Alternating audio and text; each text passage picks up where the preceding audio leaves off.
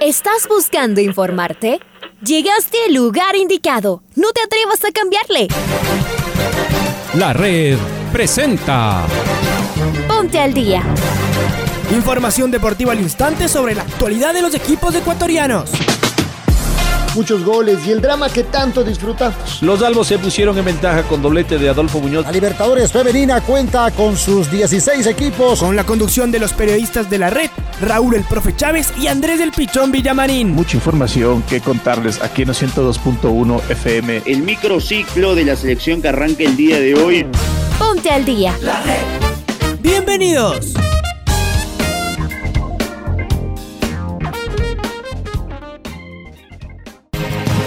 Amigos, amigas, hola, hola, ¿qué tal? ¿Cómo les va? ¿Cómo están? Tengan ustedes un cordial y afectuoso saludo, un abrazo grande, lunes 13, a ¿ah? lunes 13 de septiembre del 2021.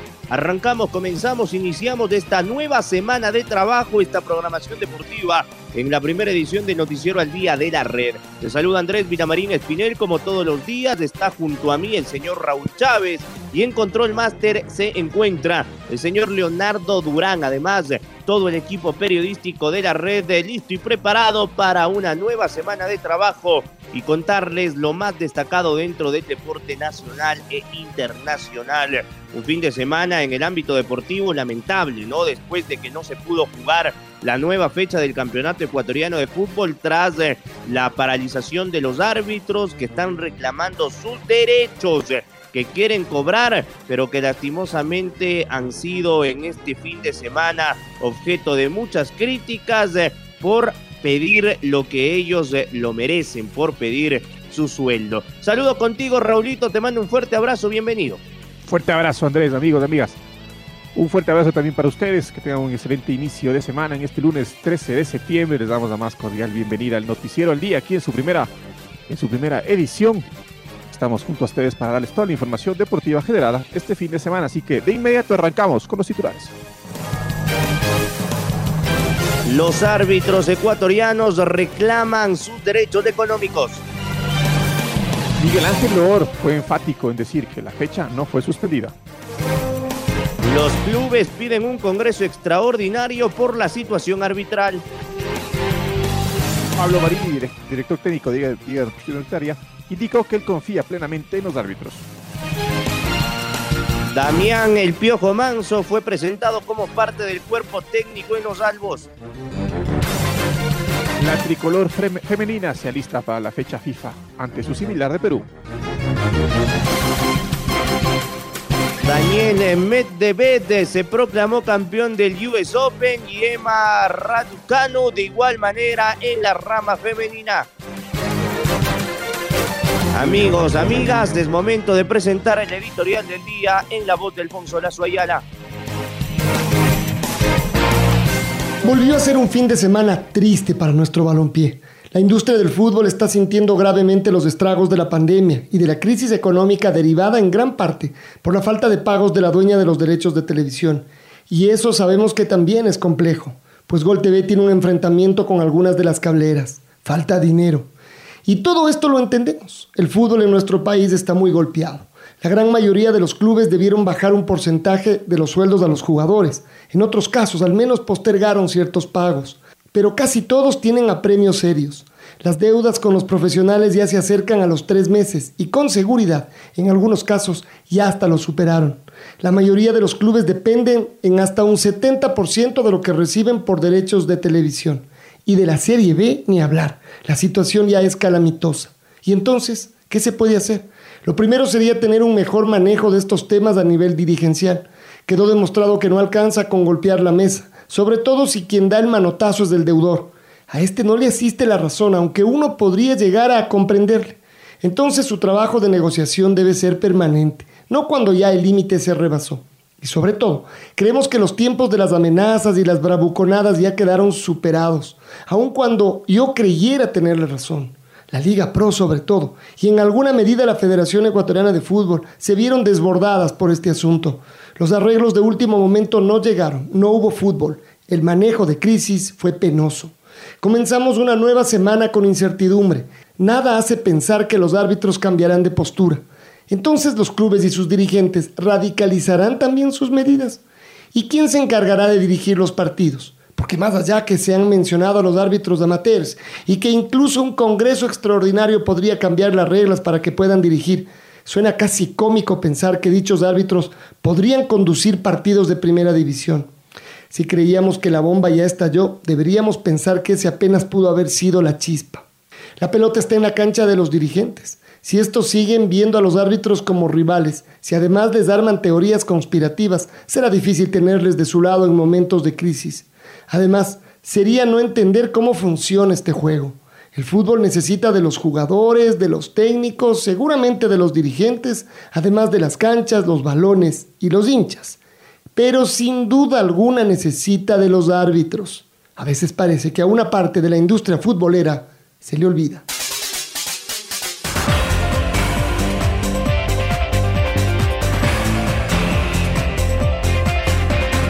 Escuchábamos el editorial del día en la voz de Alfonso Lazo Ayala y nos metemos de lleno con el desarrollo de noticias. Será momento de escuchar a Miguel Ángel Or que habló en el programa Sin Agenda junto a Reinaldo Romero sobre esta problemática de los árbitros y esto es de lo que dijo. Lo escuchamos a continuación al presidente de la Liga Pro.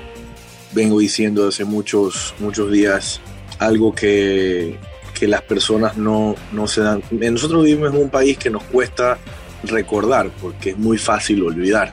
Yo tengo tres años aquí en el fútbol. Las huelgas de los árbitros han existido, los insultos del presidente de la Organización de Árbitros hacia los dirigentes han existido desde hace 12, 13 años, uno lo está revisando. Y es primera vez en la historia que de verdad hay una decisión de los clubes de hacer un cambio. Pero como en todo cambio, hay traumas, a la gente no le gusta. La gente quiere que los cambios sean despacito, conversando, hablando. Y en efecto, sería lo ideal. Yo también lo pienso así. Pero ¿qué se hace cuando no se puede? O cuando no hay esa, disponibilidad de hacerlo. bueno, los cambios en la historia terminan siendo drásticos, fuertes, traumáticos, pero al final del día sirven para mejorar. Y eso es lo que está pasando. No, no creo que porque por una decisión de, los, de todos los clubes de establecer una forma nueva de trabajar, exista, se pueda catalogar de que es la peor etapa de la historia. Al contrario, yo creo que siempre hemos estado bien hemos estado sin problemas. La peor etapa de la historia sí ha pasado para la humanidad, que nos, que nos tiene dos años sumidos en una pandemia, nada más. Yo entiendo lo que está pasando, yo entiendo que se ve, que se ve feo, que no está bien, pero hay que entender lo que sucede de, raíz del problema. Alguien habla de, de, cuánto ganan los árbitros y les parece mucho poco, porque ahí la frase va a ser, ya, pero ustedes le decidieron pagar eso. Sí, perfecto, está bien, pero en otras circunstancias, sin pandemia.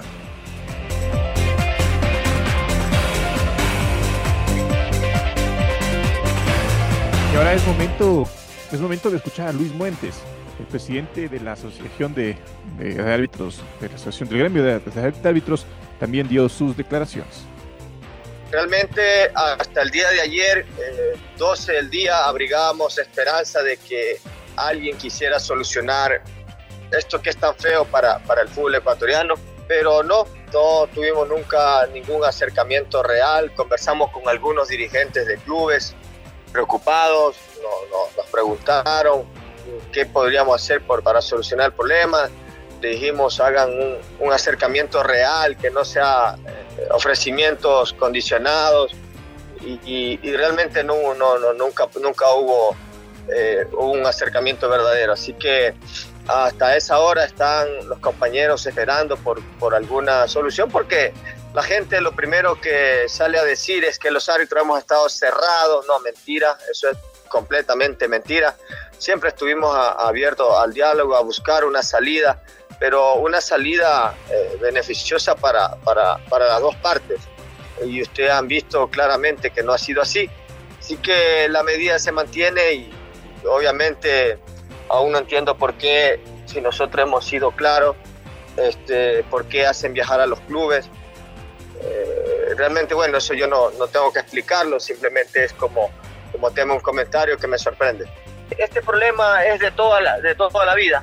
Como nunca yo he sentido el respaldo de, de mucho, mucha gente del periodismo neutral, del periodismo imparcial, he sentido el respaldo con llamadas, con mensajes, que puedo probarlo, de muchos dirigentes de clubes de primera categoría que, que se solidarizan con nosotros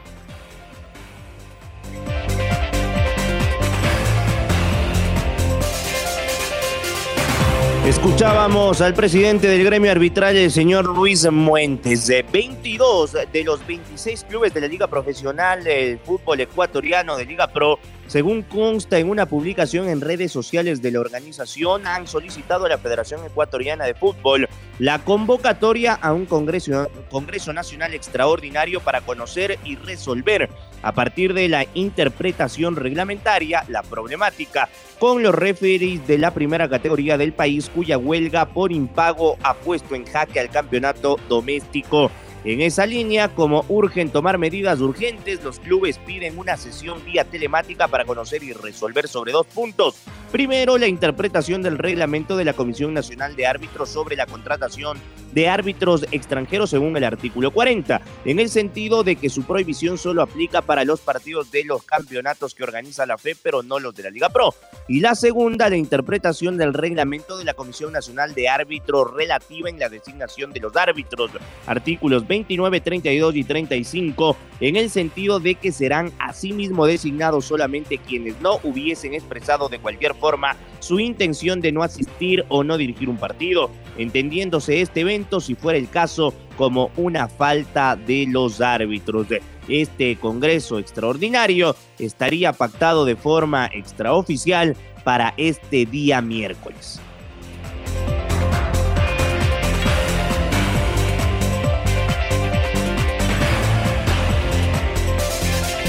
Es momento de escuchar al técnico Pablo Marini, que habla sobre los árbitros, el técnico de la U.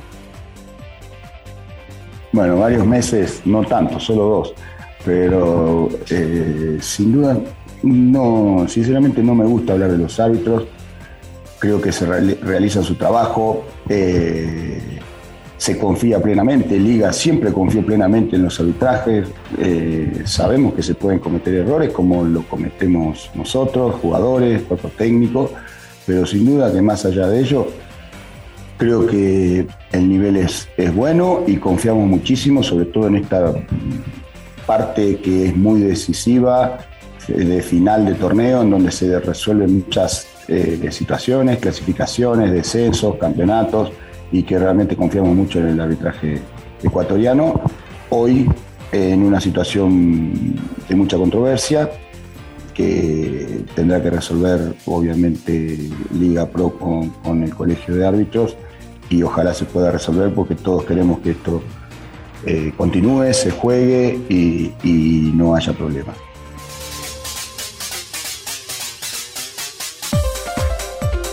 Dejamos el tema de los árbitros y vamos a hablar de actualidad deportiva. El eh, jugador histórico que obtuvo la Copa Libertadores de América en el año 2008 con Liga Deportiva Universitaria, Damián Manso, fue presentado como nuevo integrante del cuerpo técnico que lo comanda el profesor Pablo Marini. Marini lo conoce a Manso desde la época en Newells, allá por el 2004 y además lo dirigió en el 2010 en el Pachuca de México. Lo escuchamos a uno de los máximos ídolos en la historia moderna de Liga Deportiva Universitaria, Damián El Piojo Manso. Lo mío es prepararlo en la, técnica individual eh, a cada jugador, más que nada los que están subiendo a primera y sí, obviamente que el día a día voy a ir charlando con ellos, voy a meterme más todavía con, con Pablo, que, me da la chance de, poder estar el día a día y compartir con los jugadores y tratar de, brindarle mi experiencia y que, y que sea para el bien de liga. Así que va a ser así. Y después, bueno, si Pablo dice que sí, con gusto hablaré con, la prensa. A Pablo lo conozco del 2004, de News. Ya hace muchísimo tiempo que lo conozco. Después tuve, lo tuve de entrenador en Pachuca y tenemos una buena relación y una buena amistad. Y cuando vino a Liga, bueno, eh, yo justo estaba en el país. Primero lo felicité porque venía a un club muy lindo y grande. Y después le dije si me permitía eh, venir a ver los entrenamientos porque me estoy capacitando para ser entrenador. Me dijo que no había ningún problema, que con gusto. Y bueno, y después empezamos a hablar que, que a él le hacía falta tener una persona que pueda aportar en la, técnica individual. Me preguntó si estaba dispuesto, le dije que sí, y bueno, y ahí se llegó un acuerdo con, con Esteban, que también estoy agradecido, y, ya empecé a trabajar ayer con el club.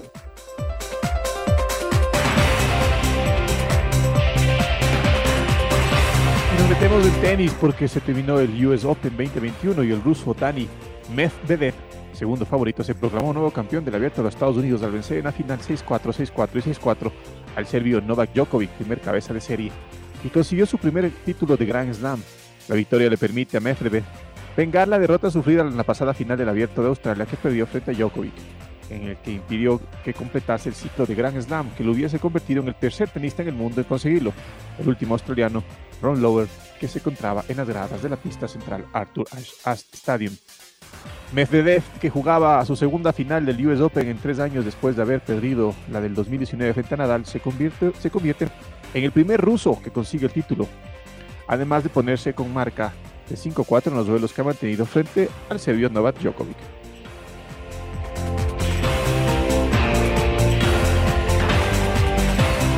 Bueno, continuamos con el tenis, mi estimado Raúl, amigos oyentes del Noticiero al Día en su primera emisión, porque Emma Raducanu se proclamó campeona del US Open 2021.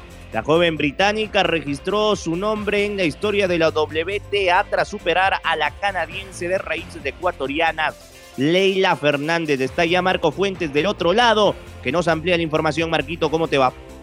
¿Qué tal Andrés, Raúl, amigos, amigas? Qué gusto saludar con ustedes. En efecto, Emma Raducanu a sus 18 años hizo historia en el Abierto de los Estados Unidos 2021, ganando la final del pasado día sábado 6-4, 6-3 a la canadiense de raíces ecuatorianas Leila Fernández, eh, tenista de 19 años de edad para proclamarse como la primera campeona que arribó al torneo desde la fase de la quali.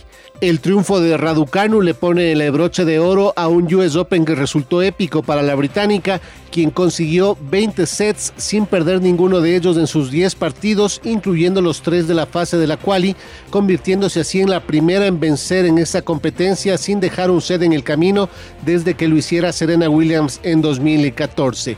Raducanu, de padre rumano y madre china, se convirtió también en la primera británica que gana un torneo de Grand Slam desde que lo hiciera Virginia Wade en el Wimbledon de 1977. Tras esta victoria, escalará varios lugares en el ranking, en el cual eh, se mantenía 150 de la WTA, convirtiéndose además en la ganadora de un Grand Slam más joven desde que María Sharapova lo hiciera a los 17 años en 2004. Por su parte, en la final de la rama masculina, Daniel Medvedev se impuso en un triple 6-4 a Novak Djokovic para consagrarse como campeón del US Open en su edición 2021. Esto es lo que les podemos informar a esta hora. Amigos y amigas, les invitamos a que sigan en sintonía de la red. Un abrazo grande para todos.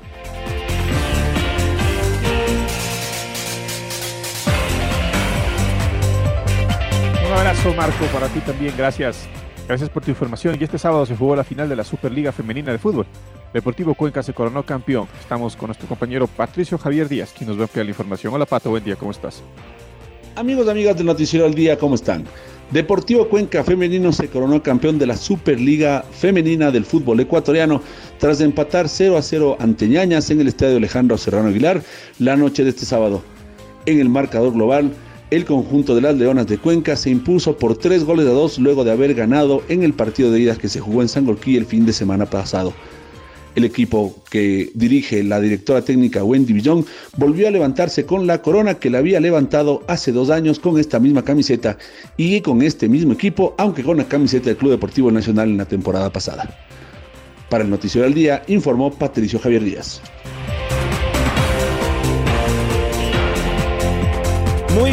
Seguimos con el fútbol eh, femenino. Enhorabuena a las Leonas del Deportivo Cuenca por su nuevo campeonato con Wendy Villón en esta hegemonía. Y de igual manera, las felicitaciones al Club Ñañas que sigue a paso firme este sueño de volver eh, o de intentar llegar a ser campeón después de cuatro finales donde no han podido ganar. Vamos con eh, Maite Montalvo, ¿ah? porque la Tri Femenina inició su periodo de preparación para la doble fecha de partidos comprobatorios ante la selección de Perú el próximo 18 y 21 de septiembre. Se tendrán estos partidos en la ciudad de Quito. Eh, ¿Qué me cuentas, Maite? Te mando un fuerte abrazo. ¿Qué tal Andrés y Raúl? Un fuerte abrazo para ustedes. Tengo novedades en esta ocasión de la Tri Femenina porque el sábado 18 y el martes 21 de septiembre de este presente año, la Tri Femenina tendrá dos compromisos de fecha FIFA ante su similar de Perú. Para ello, durante este fin de semana, desde muy temprano, ya empezaron a arribar a la concentración en la casa de la selección las convocadas por la directora técnica Emily Lima. De inmediato, las tricolores se pusieron a las órdenes del cuerpo técnico y también del cuerpo médico, quienes le realizaron varias pruebas para conocer a plenitud su estado físico.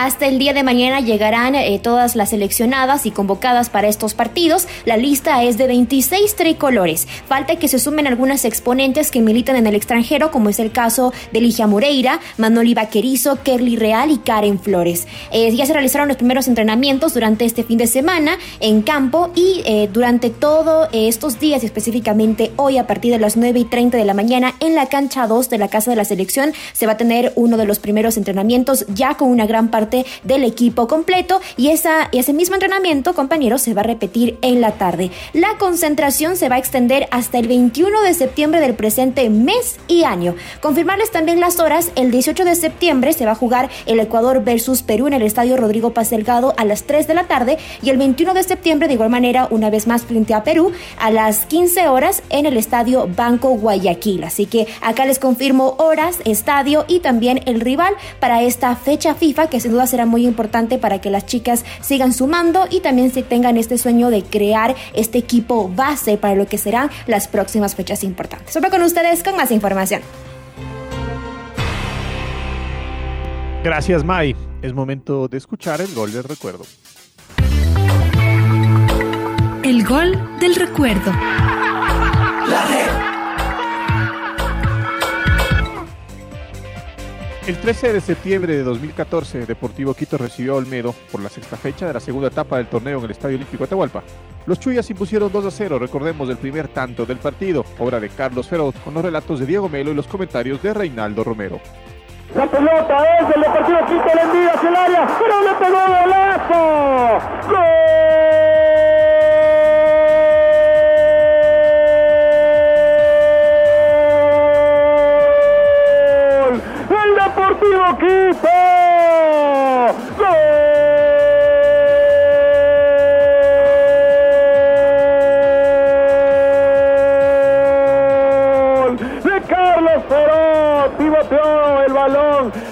Walter Calderón la peinó y llegó Carlos Perón en el área, un globito, una parábola perfecta después del cabezazo del número 10, nada pudo hacer Robinson Sánchez, la pelota dentro, en el arco sur del Olímpico Atahualpa se marca la primera, festejo en la preferencia en medio de todos los problemas, algo de alegría para la parcialidad de la cadena, sí señor, azul y granas de color, de la noble institución que ya le gana 1 a 0, 1 a 0 al Centro Deportivo Olmedo, el gol lo marcó Carlos Feroz a los 12 minutos del primer tiempo pelotazo largo estaba jugando el Deportivo Quito. Hansen ya había anunciado algo.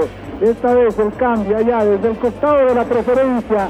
Empujado por hinchado esa pelota llega al área y Carlos Feroz de cabeza por encima, por la moña de Robinson Sánchez. La manda adentro y el Deportivo Quito está ganando 1 a 0 a los nueve de acá en el Estadio Atahualpa. Ahora ya estás al día junto a nosotros. La red presentó Ponte al día. Informativo completo sobre la actualidad del fútbol que más nos gusta, en donde estés y a la hora que tú quieras. Quédate conectado con nosotros en las redes de la red. Síguenos como arroba la red Ecuador y no te pierdas los detalles del deporte minuto a minuto. Escúchanos en vivo en TuneIn y en los 102.1 FM en Quito. ¡Te esperamos!